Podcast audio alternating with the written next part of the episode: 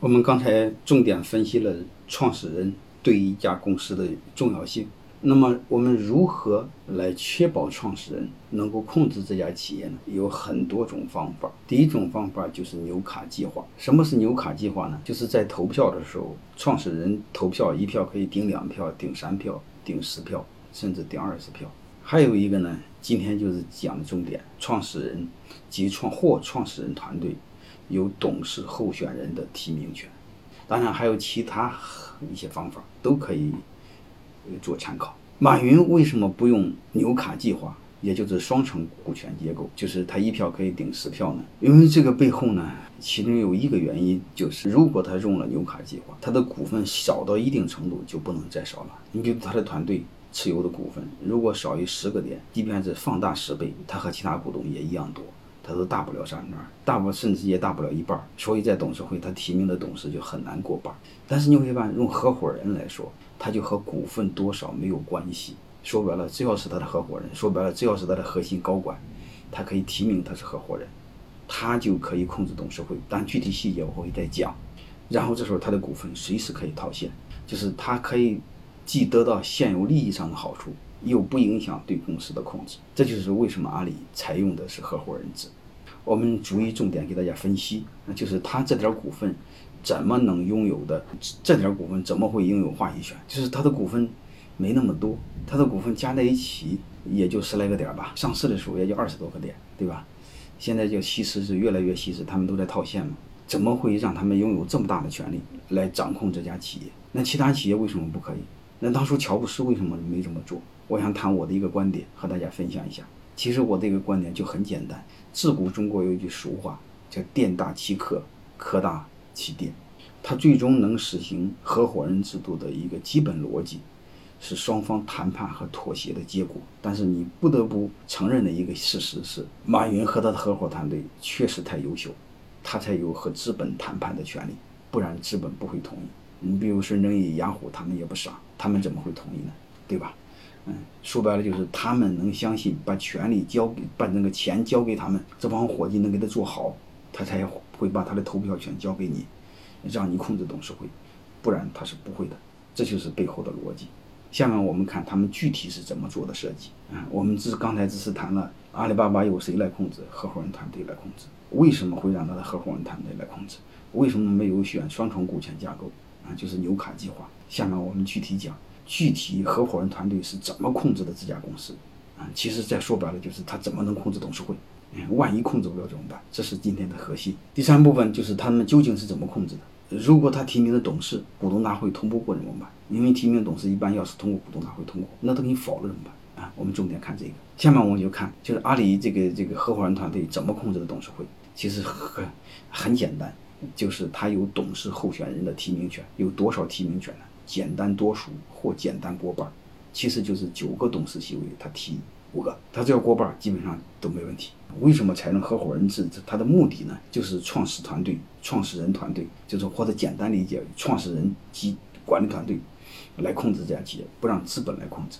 而且刚才我说过，创始人和管理团队对这家公司的发展的意义远远超乎我们的想象。而且刚才我谈到，只是举了一个乔布斯的案例。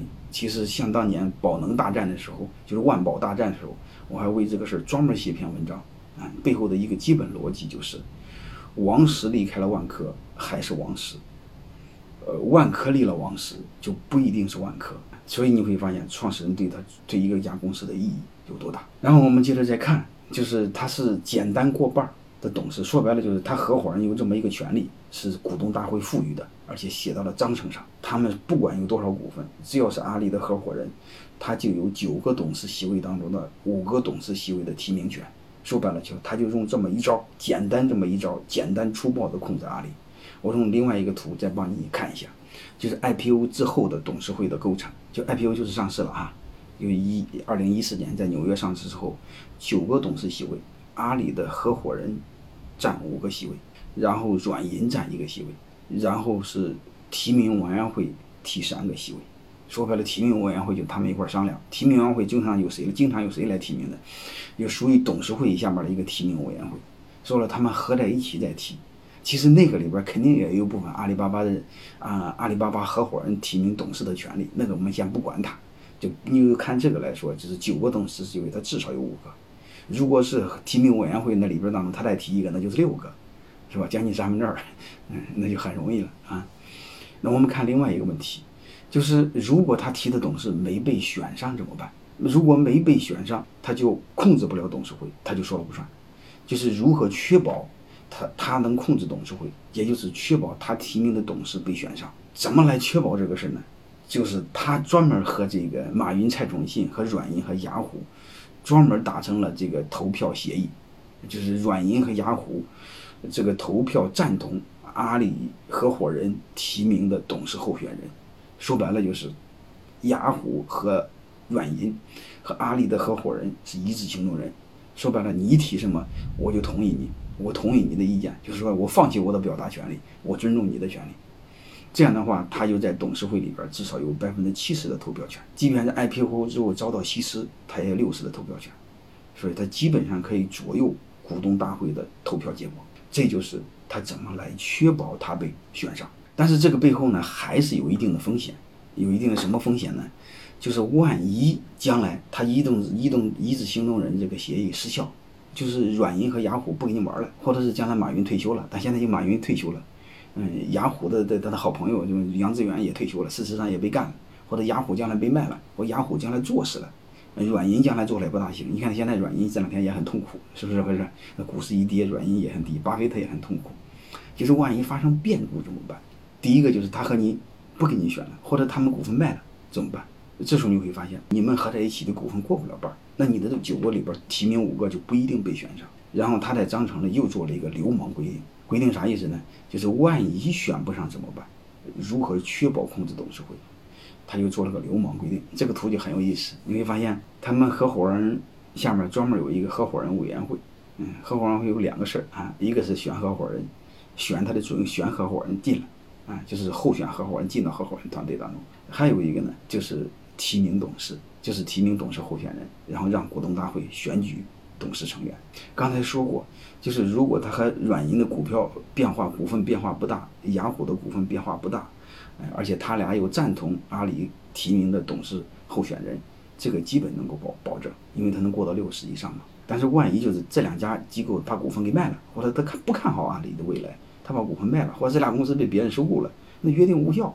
然后他做了个什么流氓规定呢？就是万一我提的董事候选人股东大会通不过。我有权利指定临时董事啊，就是我不需要你通过，我自己指定，就是确保我在董事会席位当中九个里边有五个。